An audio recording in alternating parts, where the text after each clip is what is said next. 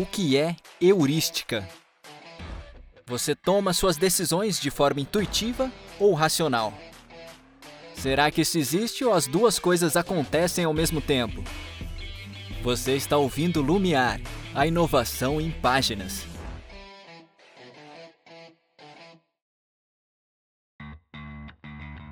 Seja bem-vindo ao terceiro episódio. Com 68% dos votos, o livro escolhido foi Rápido e Devagar Duas Formas de Pensar, de Daniel Kahneman. Daniel Kahneman, psicólogo israelense nacionalizado estadunidense que fez estudos importantes quanto à tomada de decisão, julgamento, teoria do comportamento econômico e economia experimental. Ganhou o Prêmio Nobel de Economia em 2002 pelo seu trabalho interdisciplinar conciliando as áreas da psicologia cognitiva e comportamental e da economia para entender as questões relacionadas à capacidade humana de tomada de decisões. O livro é robusto, tem 608 páginas de conteúdo denso. Não é um romancezinho ou uma ficção fantasia leve, é só para os fortes. E como você deve imaginar, muita gente não conseguiu terminar o livro a tempo, então a gente pensou na seguinte proposta. Vamos chamar um especialista, um cara que domina bem o assunto e, aliás, foi quem sugeriu esse livro para ser colocado em votação. Esse cara, além de ser formado em administração, tem pós-graduação, mestrado e está cursando doutorado. Além disso, ele joga RPG e é o cara que cuida dos perrengues do GSV. Então, se você ouvir uns barulhos de teclado, é ele resolvendo esses perrengues. Tiago Olival, seja muito bem-vindo. Fala, Daniel, tudo bem, cara? Tudo bem, seja muito bem-vindo. Obrigado. Vamos, vamos tentar ajudar a turma aí a, a processar aí, né? o livro é bem denso aí, com, com muita informação aqui, que parece que é, é, é, é, tá muito fora do nosso dia a dia, mas tá tão, tão perto, né? Que a gente às vezes nem se dá conta, né? De uma maneira até invisível, né? É, e, e, assim, né? Pelo que eu vi, se, se, você entendeu tudo muito fácil, é porque tá errado, cara. Lê de novo. Pode ser. Tem grande chance aí de alguma coisa tá sendo usada de maneira, não vou dizer indevida aí, mas de maneira automática, como até o livro é, descreve. Né? É um dos aspectos do livro. Ô, Tiago, você é da Diop, né? Certo, é isso? isso. O que, que você faz? Que setor que você tá? Qual que é o seu dia a dia? Bom, eu... É eu hoje trabalho na equipe de, de informações, né? GINF. Eu sou o PO do GSV. Hoje o GSV é o maior workflow ah, corporativo, né? Ah, rapaz, nem vou colocar teu contato aqui que vai. então, vai dar então, ruim.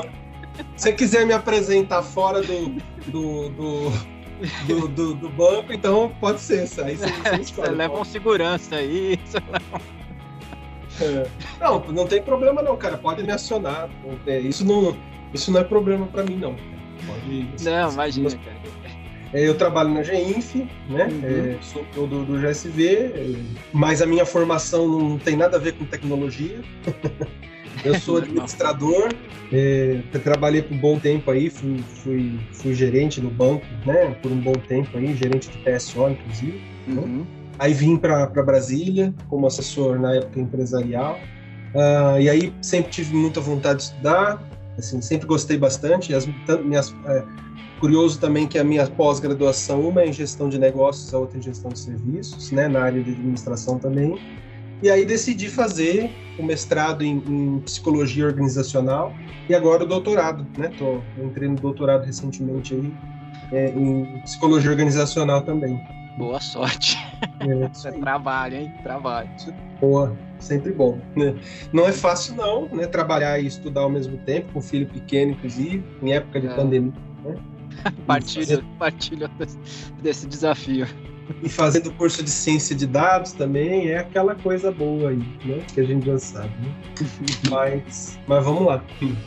Vamos embora. A gente estava conversando antes, você é, estava conver falando para mim é, da relevância né, do autor, que assim, é óbvio, né? Todo mundo que, que é pesquisador é, não aceita qualquer referência, né? E você está se dispondo a falar sobre ele é porque o cara, assim, então fala pra gente, além de ser ganhador do prêmio Nobel, que já dá um, um baita respaldo pro cara, qual é a relevância dele no, com a teoria que ele trouxe, assim, para nossa vida, para o mundo dos negócios, para a empresa? Bom, o, o, Daniel Kahneman, acho que é importante a gente relatar que ele teve um parceiro aí de, de longa data nas pesquisas, uhum. uh, que é o Amos Tversky, né, que faleceu antes dele ganhar esse prêmio Nobel. E ele, ele ajudou bastante, eles trabalhavam bastante parceria nessas pesquisas sobre é, heurísticas e julgamento de decisão. E veja, embora o, o termo não seja é, novo, né, assim, e essas pesquisas elas ganharam grande ênfase a partir da década de 70, né, uhum.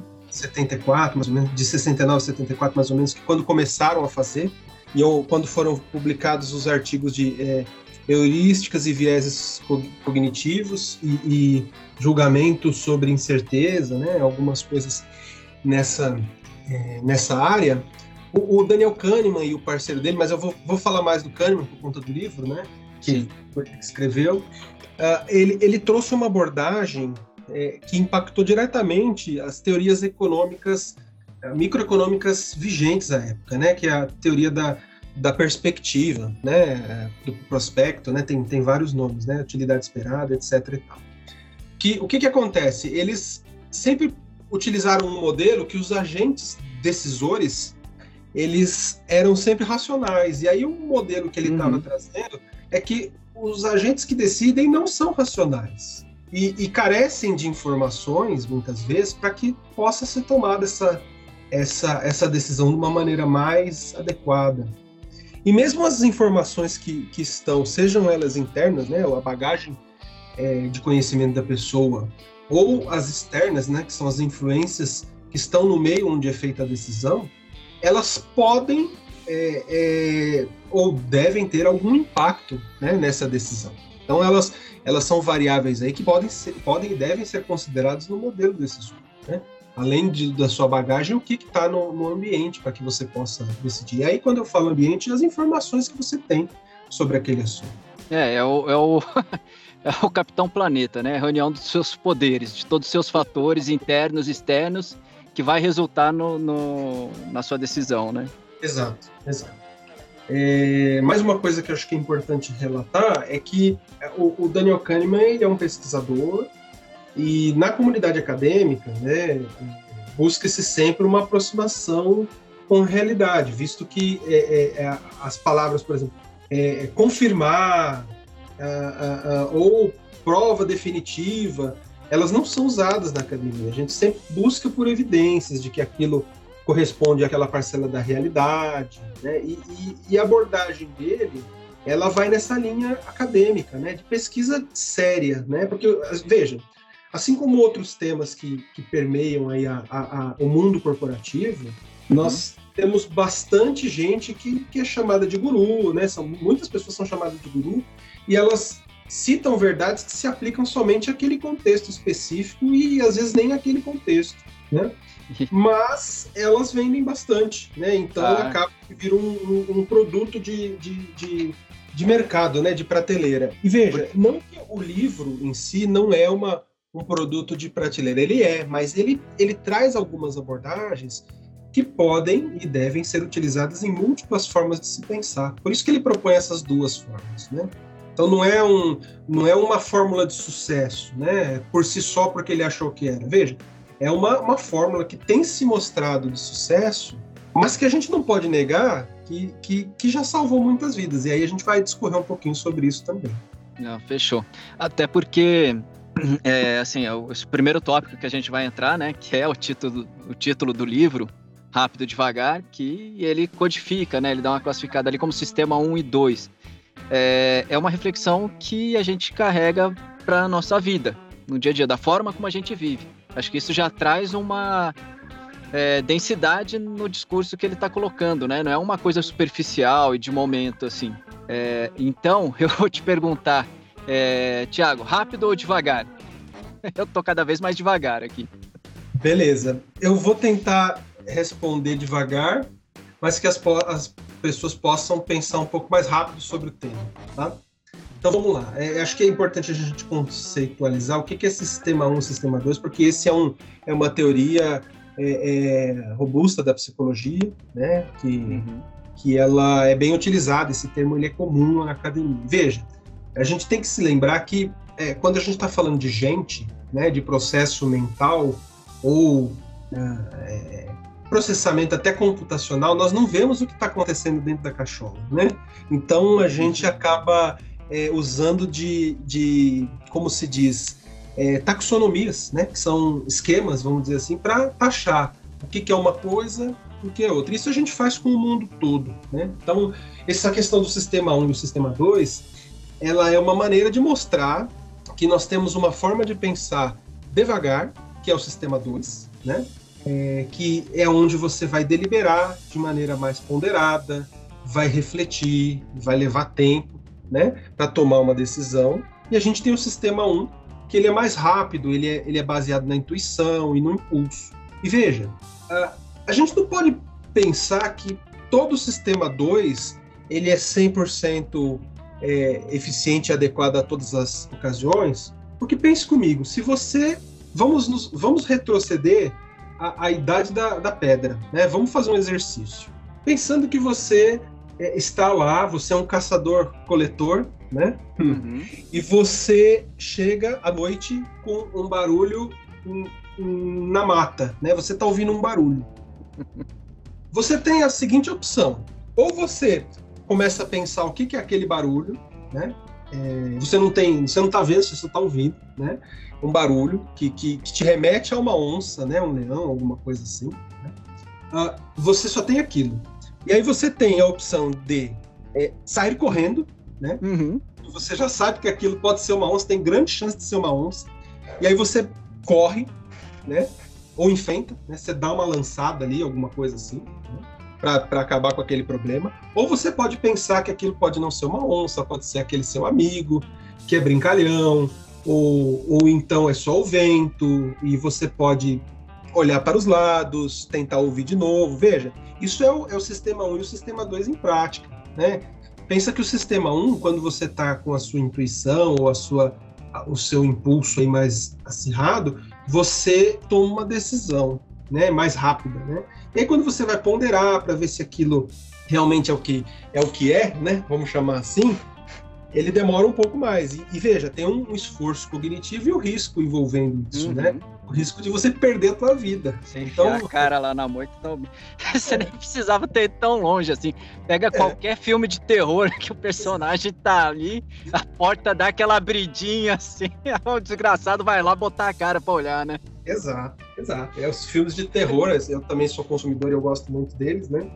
Eles são bastante isso, né? Você faz uma, uma, uma, uma, uma, uma racionalização falaciosa, né? No uhum. sentido de ir lá ver num, num momento que você não deveria. Você deveria usar o seu sistema 1 para para ir mais rápido, né? Assim, tô falando de uma maneira. Ou, ou o contrário, né? A pessoa usa, usa o, o, sistema 1 para ignorar o, a dica que está sendo dada Exato. ali e acha que é o vento, né? Exato, mais tarde. Exato. Numa, num outro contexto, talvez o sistema 2 salvasse sua vida, né? Também, também é válido. Então, o que eu estou chamando atenção é que é, as coisas não, embora seja 1 um e 2, elas não são tão claras ou escuras como, como se parecem, né? O que a gente é, dispõe aqui, né? Para entender o mundo de uma forma geral, é importante que a gente use o sistema 2, né? Para que você racionalize como o mundo é, fei é feito. Mas o sistema 1, um, ele, ele se ele for bem treinado, ele pode tomar boas decisões. E aí, cabe você tirar do pacotinho do 2, né? Otimizar essa, essa função para que ele tome uma, uma, uma, uma decisão mais, mais, mais rápida. E veja, o exemplo que a gente pode citar com isso, para materializar, que eu acho que é importante, é o cara que joga xadrez, o enxadrista. Né? O enxadrista, na hora que ele está lá é, é, jogando contra o computador ou contra o seu colega, ele não racionaliza todas aquelas aquelas jogadas. Ele tem um script, né? É, é, de que, do que fazer na jogada tal para se defender, para atacar, né? Tem, tem isso. Então, assim, ele é rápido naquela. Rápido no sentido de que talvez se ele fosse ponderar todas as possibilidades, como numa outra ocasião ele fizesse, ele demorasse muito, muito mais tempo para fazer, né? E na verdade não, ele tem aquilo meio que gravado, né? E isso é essa gravação assim, ela é uma característica aí do, do sistema 1. Ou seja, o cara, o cara ele, ele analisou muito essa jogada, fez vários testes e e cristalizou o procedimento dele. Então, quando ele vê, ele age de forma mais reativa do que calculada, né? É, essa, essa fase de racionalização talvez ela tenha acontecido em algum momento, né? Mas não naquele momento. É, sim, não no momento onde está executando a ação, né? A decisão ele... dele ela foi baseada num script pré, pré pré-fabricado, vamos dizer assim. uhum. assim. É, eu acho, eu acho importante a gente falar também que, é, embora exista né, a classificação sistema 1 e 2, a gente usa para entender um pouco de como é o nosso processo, mas eles, é, eles atuam de forma consonante, né? Ninguém é um, ninguém é o outro. Exatamente. Daniel, eu acho que é importante isso que você está falando para a gente condensar um, um tópico mais do que relevante, né? A gente não existem pessoas 100% racionais. Os entes decisores, os humanos, né, eles não são racionais. Nós não somos racionais. Nós temos ideias ou facetas racionais, isso na minha opinião. Porque, veja, uh, as, e, e, e, olha como esse, esse, esse assunto é, é, interessante. Você tem pessoas que são letradas ou possuem alta numerácia, que é o conhecimento é, é, de matemática, né? Uhum. Que tomam decisões ruins em, vários aspectos da vida, uhum. ou até acreditam em coisas que não, não faz nenhum sentido, né?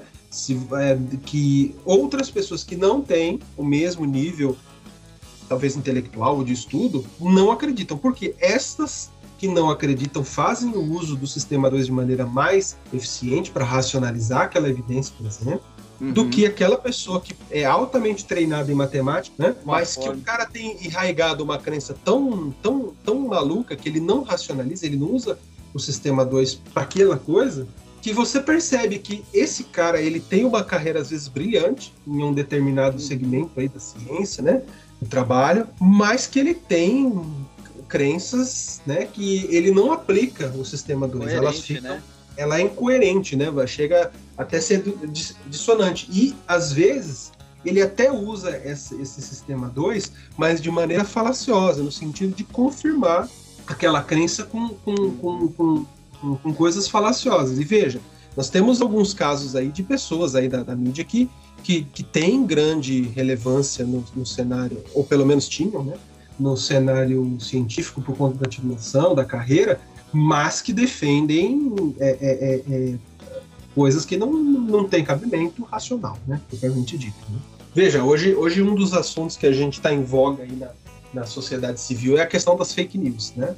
Ah, e as fake news, elas apelam e elas estão vinculadas bem, bem, bem indexadas, né? À questão do sistema 1, né? De uhum. você é, ancorar ou, ou, ou, usar outras heurísticas, né? Que aí acho que a gente vai falar um pouco mais daqui a pouco, né? É, é, para tomar sua decisão, para que você veja se aquilo é, faz sentido ou não. Então, assim, acho que o principal ponto do livro, se a gente puder extrair, é de que maneira a gente pode racionalizar melhor as nossas, as nossas decisões, né? Sejam elas pessoais, sejam elas corporativas. Né? E, e e o quanto que isso está sendo relevante, cada vez mais relevante para o mundo é, como um todo, né, para a nossa sociedade. Né? Porque, veja, pensa que numa, numa sociedade primitiva, uh, quem tinha determinado poder era quem tinha determinada informação, e mesmo que essa informação fosse falsa. Né? Uhum. Uh, talvez lá na, nos primórdios da sociedade, ou até hoje, algumas ainda permanecem, infelizmente, né? as pessoas acreditavam que o, o eclipse era era o, o, o apocalipse do mundo. Né? Uhum.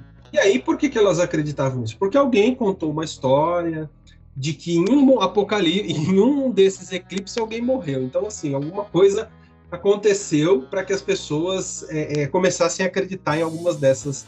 E aí, conforme as coisas foram passando, né, o tempo foi passando, as pessoas começaram a ver que, olha, as pessoas não morreram nesse eclipse, então tem alguma tem alguma tem alguma questão aí que não está bem contada. Algo, algo de errado não está certo. Né? Acho que essa a proposta. E aí, é. É, essa é uma, uma maneira de você racionalizar, você avaliar se realmente aquilo que está que tá acontecendo faz algum sentido, não só para você, né? mas se por múltiplas fontes aquilo ali faz, faz alguma relevância.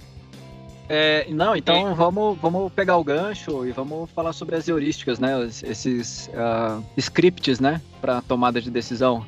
É, como que ele aborda isso? E assim, eu vejo um paralelo muito próximo, né, com a nossa realidade dos processos automatizados. E esse automatismo, ele tem os seus perigos, né? Ele, ele pode salvar a vida, né, que nem você mencionou, ou dependendo da situação, ele pode te colocar em risco se você não souber avaliar. Sim, veja.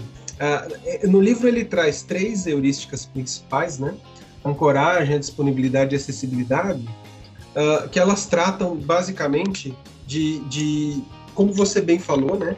De scripts para facilitar a, a, a, tomada, tomada de decisão. E veja, como a gente está falando sobre isso, né?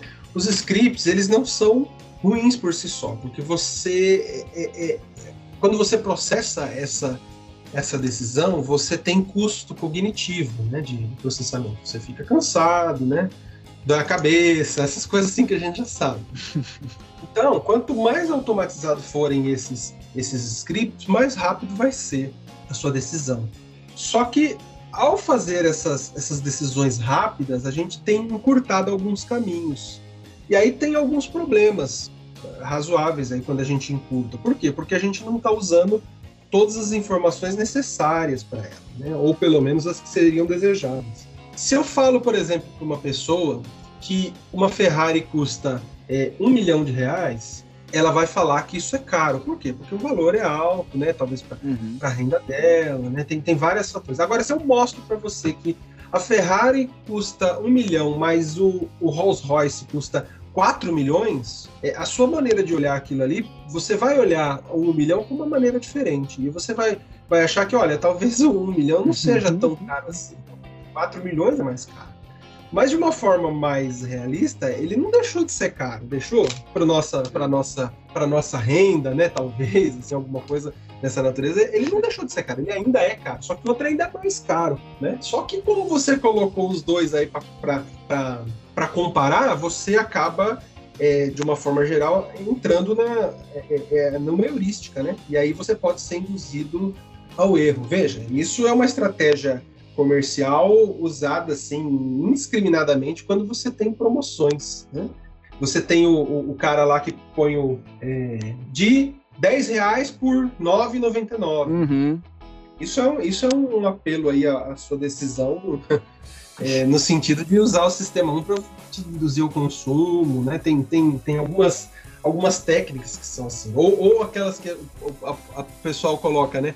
Tudo pela metade do dobro, né? É, o Black é, Fraud. É bem, bem, comum, né? Ele, ele aumenta o preço, ou então ele põe um preço que não estava na semana passada para mostrar que ele está te dando algum desconto. Na e verdade, o pior é que você sabe, né? Você sabe o preço original, mas ainda é, assim te impressiona, né? É, algumas pessoas sabem, outras não, né? Tem isso também. E, e aí, já que você tocou nesse ponto, é, tem é curioso a gente, a gente falar que tem algumas culturas que, que além da, da situação, né, que a decisão é bem situacional, elas acabam induzindo mais as pessoas a terem é, comportamentos é, irracionais, vamos chamar assim, né? não é um bom termo, mas mais intuitivos aí. A mentalidade intuitiva também tem, faz muita parte, faz muita, muita referência aí à cultura que você está inserido.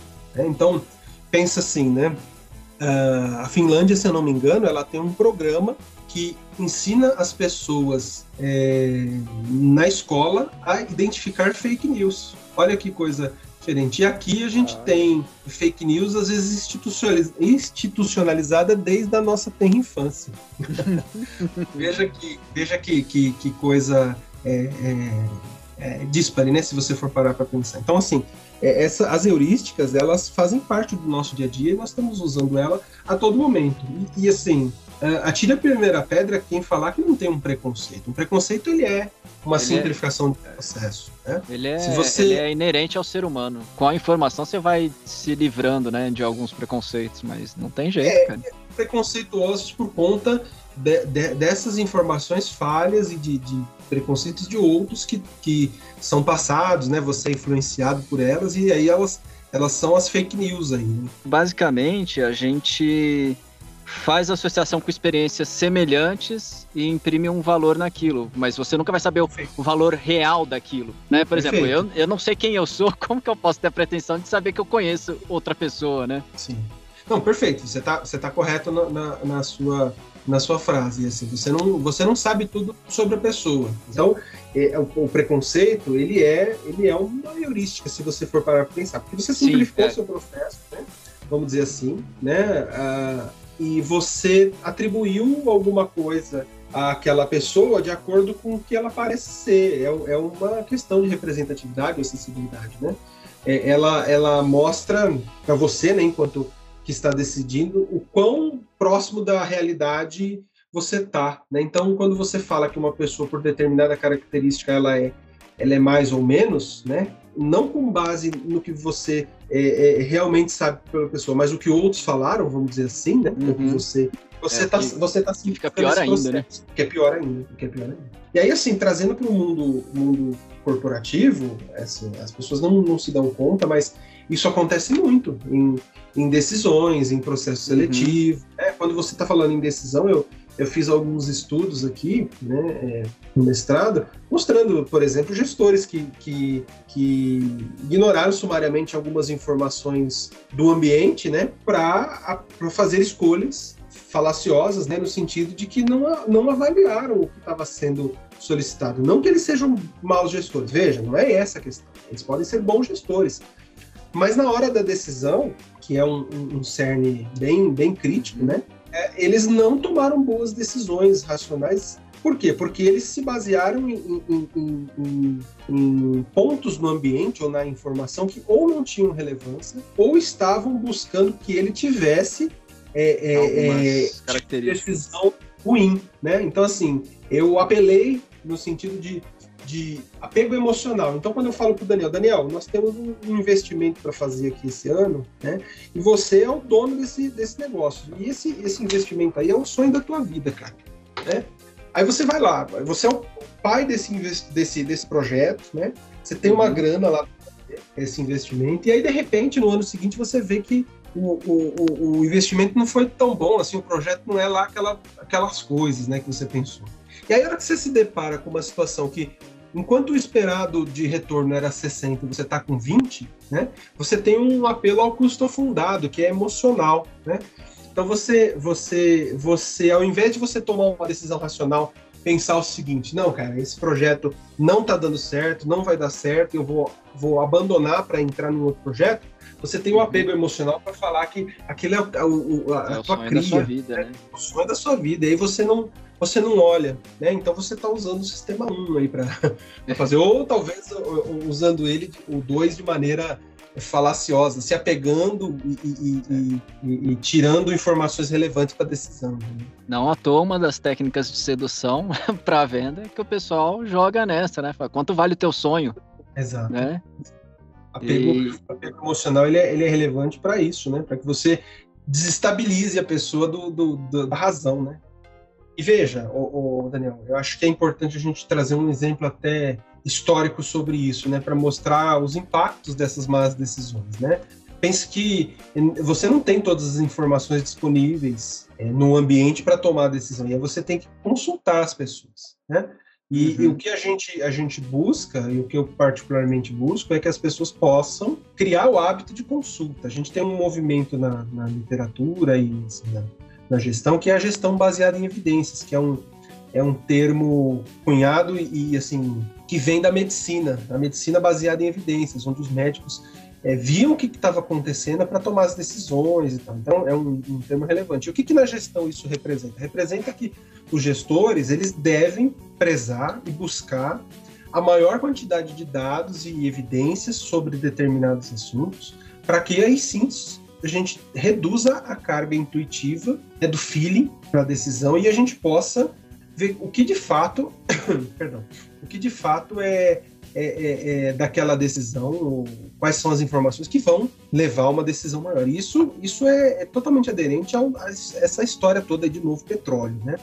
E aí uhum. o exemplo que eu vou trazer é do Lysenko, que foi um, um, um, um, cientista da União Soviética que quase acabou com a, com, com a União Soviética por conta da sua descrença e, na verdade, é, pela má utilização aí do sistema 2, né, em relação a, a, a, seleção artificial de, de, de, grãos, né, eles queriam aumentar a produção de grãos da, da União Soviética para para a população, né, por conta uhum. do crescimento. Para prover, né? Ele para prover a população, né, muito bom.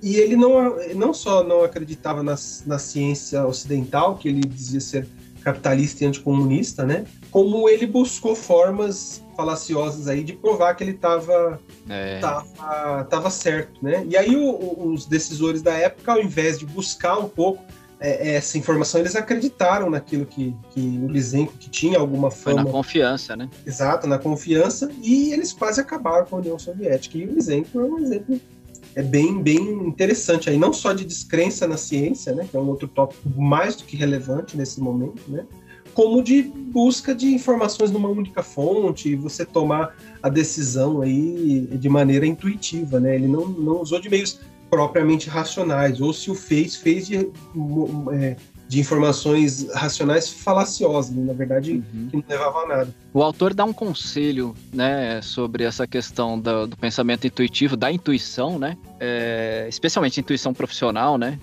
mas acho que é válido para todos. Ela é válida para você a partir de, de, um ambiente que você conhece, que você já tem uma experiência relacionada, né. Aí ele ele menciona assim o processo de tomada de decisão dos bombeiros, né, que às vezes ele por intuição, né, um chefe de bombeiro por intuição manda a equipe dele sair do lugar naquele momento e desaba o, o, o teto, né? Salvando vidas. Várias dessas decisões ele usa para salvar a vida, mas assim, é um, é um cara que ele, ele tá constantemente vivendo isso. É diferente de eu ou você tomar esse tipo de decisão sem experiência nenhuma. E eu acho que é aí que entra, né, a gente usar o, o, o sistema 2 para avaliar a informação que a gente tem ali no momento, porque a gente faz muito isso, né?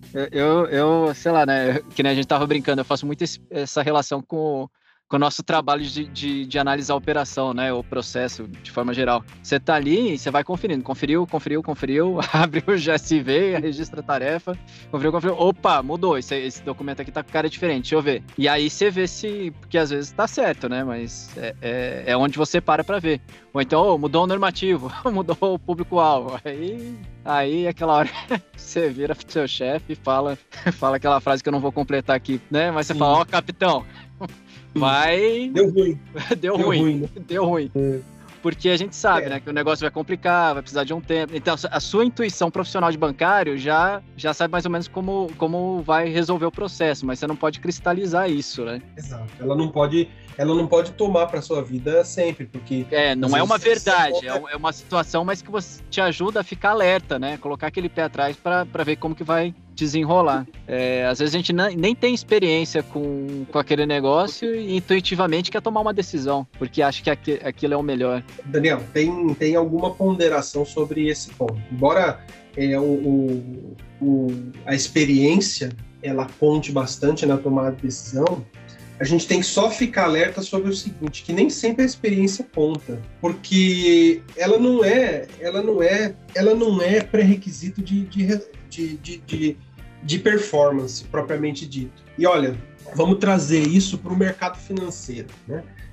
Uh, no mercado financeiro, eh, nós temos uma, uma, uma é, um viés né, que é estudado bastante, que, que ele diz respeito a, a, a, assim, a falácia do especialista, né? viés do especialista, alguma coisa assim, que é, é, vai de encontro às pessoas que têm autoconfiança, né?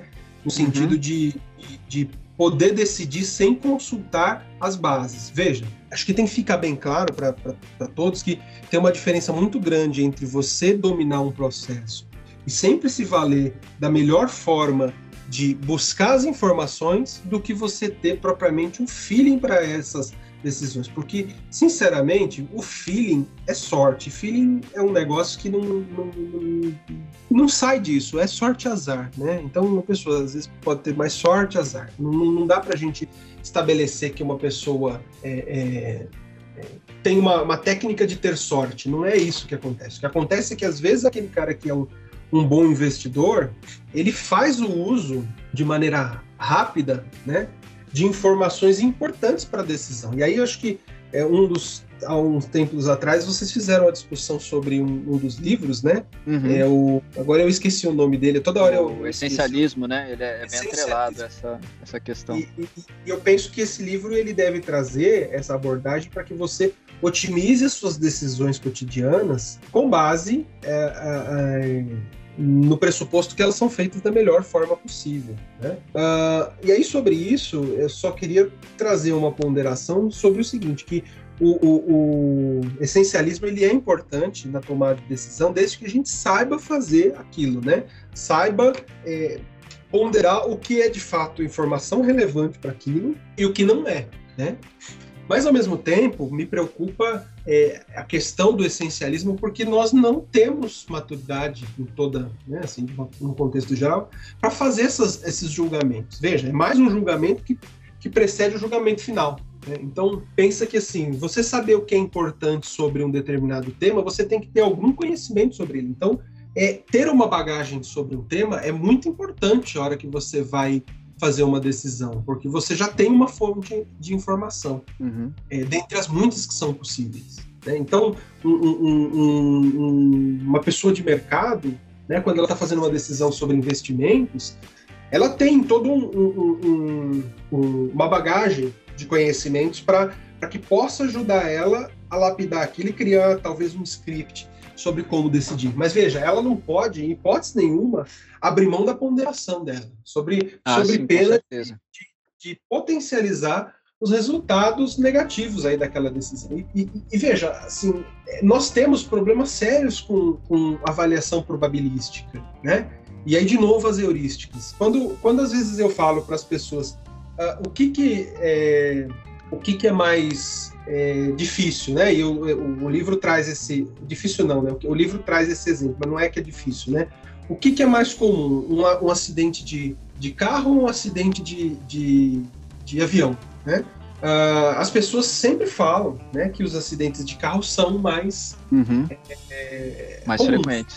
Né? Eles são mais frequentes, né? Mas é, ao mesmo tempo as pessoas elas sempre se lembram do, dos últimos acontecimentos aí de de, de queda de avião, porque elas são mais impactantes das suas mentes. Então, esse é um ponto de ponderação quando você está falando sobre o especialista, né? Que o especialista ele também está sujeito a, a essas, essas, essas falácias ou heurísticas, né? Vamos dizer assim, né?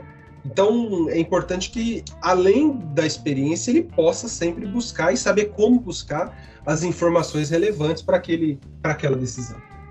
Quando a gente decide, a gente não, não faz somente com essa variável binária 0 e 1 um, né, do sistema 1 um, uhum. sistema 2. Né? Não, é, não é só isso que está em jogo. Né? A gente tem evidências aí robustas que algumas das decisões, escolhas que a gente tem, elas têm com base, por exemplo, na nossa personalidade, né? Uh, nas nossas crenças. Então, oferecer algum produto é, um pouco mais arrojado para uma pessoa que é conservadora, você é, é, você pode ter problemas, né? Com ela dificilmente vai comprar. Né? A, a carga de, de, convencimento tem que ser muito grande. Ao mesmo tempo, quando a gente fala de personalidade, tem pessoas com, com determinadas personalidades que algumas abordagens elas são mais favoráveis do que outras. Né? E só para citar o exemplo da Cambridge Analytica também, né? A Cambridge Analytica foi uma empresa que foi contratada aí pelo, pela turma do Trump né, para fazer a pesquisa de mercado sobre, sobre como as pessoas é, decidiriam, por exemplo, em relação à sua personalidade, né, usando uma teoria dos cinco grandes fatores né, de personalidade, uma bateria de, de, personalidade. E como que você oferece, por exemplo, uma pessoa que tem uma característica mais proeminente em relação a um dos fatores da personalidade, para que ela vote no Trump em relação a outra que tem outro fator mais proeminente, tem uma outra combinação, ela também vote em Trump. Então eles, eles usaram o Facebook de uma maneira assim. Uhum. Ó, o, o Daniel é uma pessoa que pouco questiona as informações que ele recebe, ele consome notícias da Terra plana. Né? Então, assim, aí eles fizeram um algoritmo para mostrar que o Daniel, a melhor forma de convencê-la a, a, votar no Trump é fazendo um apelo ao tradicional, à família, uhum. à religião, à América como, é, como grande, né? Alguma coisa assim. E aí, ao, ao mesmo tempo, a outra pessoa, ele viu que o cara ele gosta mais de batata cozida, uh, ele é uma pessoa mais descolada, então para esse cara ele tentou vender uma, uma, uma questão de que o, o, o Trump representava, por exemplo, abertura comercial, a liberalismo econômico, ou, ou não, né? Assim, para cada um ele fez. E aí a decisão das pessoas para votar nele levou em consideração também fatores como a personalidade. Como ele tinha dessa, dessa, dessas informações aí, eles acabaram é uma hipótese, né? Se, se valendo dela Sim. aí para direcionar a propaganda, né? E o estudo nessa área só cresceu, né? A gente vê. É. Todo, não só a política como o comércio, todo girando em, em, torno da personalidade, né? Sim, sim. Tem muito, tem muito a dizer isso. É quando está falando de pessoas, as coisas não são visíveis, né? Por exemplo, assim, as hard sciences, né? Como a astronomia, né? Você consegue ver os fenômenos de uma forma, ou pelo menos reproduzidos em, em laboratório, de uma maneira visível, né?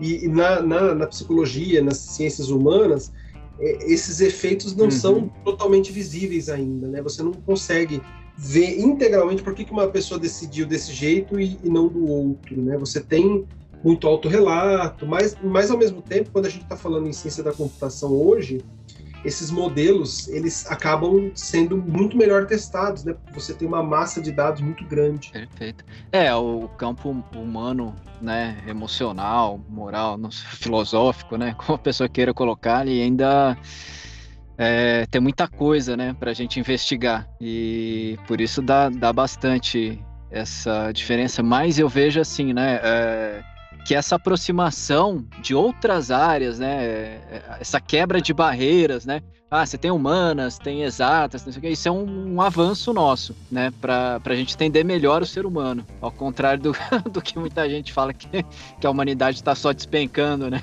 Não, essa, aliás, essa, essa, essa, essa, essa, essa frase que você falou, ela também faz parte, se você fizer uma correlação, com a teoria da, da perspectiva, que diz que o, né, as perdas elas são vistas como, como maiores do que os ganhos. Isso que você está ah, falando também é um, é um, processo e que envolve bem, bem, bem, bem colocado isso que você falou. É bem, bem interessante, porque também tem relação com o livro. Porque veja, é, quando a gente começa a ver é, é anúncios né, no Facebook, em outras redes sociais ou na TV, a, audiência para algo que é bom geralmente é baixo. E a audiência uhum. para algo que é ruim é altíssima. Né? É nítido. Então, então tem, uma, tem uma relação aí de, de, de, de aversão à, à, perda das pessoas do, é, é, em relação a isso. Então a gente tem uma, uma tendência a ver que as pessoas, assim, a sociedade está se degradando, é, é, que a sociedade não sei o que lá, que ninguém presta, mas a gente não, não se lembra que até poucos anos atrás, as pessoas eram queimadas na fogueira por, por terem uma religião é diferente, uma visão, ou, ou, ou, por terem acertado alguma coisa, né? Assim, é. chutou e acertou, então era tida como bruxa, é, né? É, esses dias, assim, não sei se a gente né, pode citar também, mas eu gosto muito de, de, de literatura de ficção, jogos de RPG, esse tipo de coisa, filmes de terror. Eu, Tamo junto, Eu sou nerd, sou nerd raiz, cara. Pois é, Daí... é, dê graças a Deus que agora tá, a gente tá em alta, né? Você falava é, isso nos anos 90, você era excluído. Exato. Agora todo mundo gosta exato. de super-herói, quer jogar RPG, exato. videogame. Aí, veja, veja que, que, que, coisa interessante, né? É, esses tempos atrás aí eu vi que o pessoal estava discutindo sobre um, sobre um livro de, de, de RPG que ele fazia é, é considerações ou, ou estereótipos racistas aos asiáticos, né? Uhum. E aí, assim, hoje é muito fácil a gente julgar, porque hoje a gente tem muita ah, informação. É. O mundo é globalizado, etc e tal, mas pensa com a cabeça dos anos 90, alguém que é norte-americano, né, que está fazendo um, um livro para uma, uma, uma cultura segregada de maneira rápida, né, tem que fazer alguma coisa dessa natureza, que e, e, e, que a mídia está bombardeando aquele estereótipo do ninja oriental, né? Assim, a cultura pop está fomentando, uhum. fomentada naquele sentido, né? Da, da, cultura exótica como oriental, né? Assim, e que várias culturas são uma coisa só para eles, né? E, e, e, aí cria aquele estereótipo, mas hoje a gente não tem mais esse estereótipo. Então, assim, não adianta também a gente julgar o livro e cancelá-lo, cancelá-lo, né, na minha opinião, uhum. porque ele tem, tem um valor para que a gente saiba o que não fazer, por exemplo. Né? E aí, é, quando... isso, é, isso, é, um problema bem sério, né, que a gente está passando. E, e, a gente faz isso com a gente, né? Exato. A gente julga o nosso passado com os padrões que a gente tem hoje. Exato. Ou, Exato. ou a atitude dos nossos pais, né? Que, que, viveram uma outra época. Ele menciona isso no livro, Sim. né? Que, que ele fala da questão do, do, do nosso passado distorcido e, e a terapia ela trabalha muito isso, né? Da gente ressignificar os nossos acontecimentos passados para a gente não ficar preso, né? Na, na justamente no, na valorização da perda, né? Que a gente teve. Exato. Exato. E aí, assim, importante para a gente não fugir do tema do, da racionalização é que a gente possa sim trazer essa discussão, mas de uma maneira madura, no sentido de, de ver o que foi feito e usar aquilo como informação para não fazer de novo. E não eliminar, porque pense, Pensa, pensa o seguinte, acho que uh, essa é uma pauta que talvez as pessoas não, não, não, não, não compreendam. A gente não precisa eliminar o passado, a gente tem que entender fazer o passado. Fazer as fases com ele, né? Fazer as fases com ele e entender e perdoar esse passado para que a gente possa fazer um futuro melhor com evidências, né? Com, com, com, racionalização de fato, né? E não buscar só o que há de pior. E aí, de novo, aquela nossa é, proposta de que as pessoas tendem a supervalorizar a perda em relação ao ganho, né? Mesmo uhum. quando a perda e o ganho, é, conceitualmente, são, sei lá, 100 unidades para ganho e 100 para perda. A perda é sempre vista como, como mais 200. proeminente, né? mais, mais maior de grandeza, vamos dizer assim, né? Então, isso é um processo quando a gente fala de outras coisas que não só a unidade monetária, né? Quando a gente está falando, por exemplo, de, de, erros e acertos na, na, gestão, que a gente possa racionalizar. Uhum. Acho que é, é super relevante. Né? É, quando a gente fala da maneira lúdica, ela representa bem a nossa realidade, né? Que o, o passado ele é importante para que a gente entenda e use ele, use ele como, como, como forma de avaliação é, do futuro, né?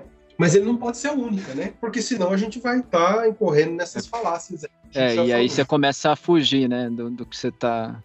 Vai para um escapismo, né? Tá aí a onda de nostalgia atingindo todo entretenimento, né? Exato. eu tô incluso na nostalgia, viu? Só Sim, pra constar. Não, Só pra constar. Não, eu também. Eu sou raiz, cara.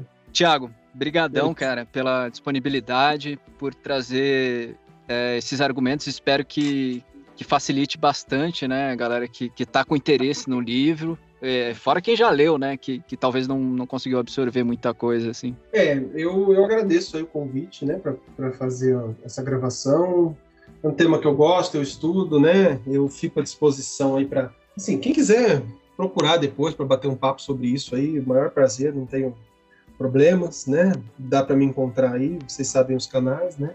Se quiser também estender essa discussão para temas mais específicos, também estou à disposição, uma, como a Mariana falou, de fazer uma segunda rodada, talvez, porque o livro ele é denso, ele tem vários capítulos que, embora o tema geral ele fale disso, ele acaba se aprofundando em muita coisa, né? Também estou à disposição da gente fazer um, uma parte 2 aí, se precisar. É isso aí, rápido e devagar, ainda sobrou muito assunto para ser debatido. E se você quer uma parte 2 desse episódio, uma side quest com outros convidados obrigando o Thiago a jogar um dado D20 para se virar, Comenta no portal da Diop não se esquece de seguir a gente no Spotify para você poder ouvir o podcast a qualquer momento e em qualquer lugar. Até a próxima, tenha um ótimo trabalho e muita luz para você. Se quiser eu recomeço falando que eu sou, que eu, sei lá, que eu, que que eu, que que eu faço lá? Eu não, não. Fechou, não sei para quantas horas a gente foi isso aqui, mas eu acho que já tem material suficiente Beleza? Então tá bom. Um beijo. Fechou, beijão. Tchau.